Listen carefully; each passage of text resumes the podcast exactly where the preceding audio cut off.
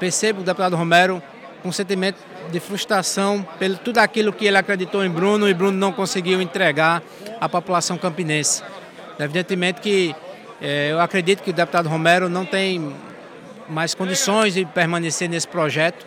E aí a decisão de vir ou não para a oposição, evidentemente, é uma decisão pessoal, mas deixei claro para o Romero que a oposição está unida, está trabalhando num projeto de oposição para Campina, que estaremos aí com condições de vencer as eleições e a sua decisão pessoal, ela evidentemente muda a, a, a, o cenário, mas que a oposição não, estará, não ficará aguardando essa decisão. Né? A nossa perspectiva é que até fevereiro, depois do carnaval, possamos aí, o governador João Azevedo está conduzindo é, essas articulações, possa estar lançando o nome das oposições, um nome único, uma chapa única, forte, com condições de vencer as eleições.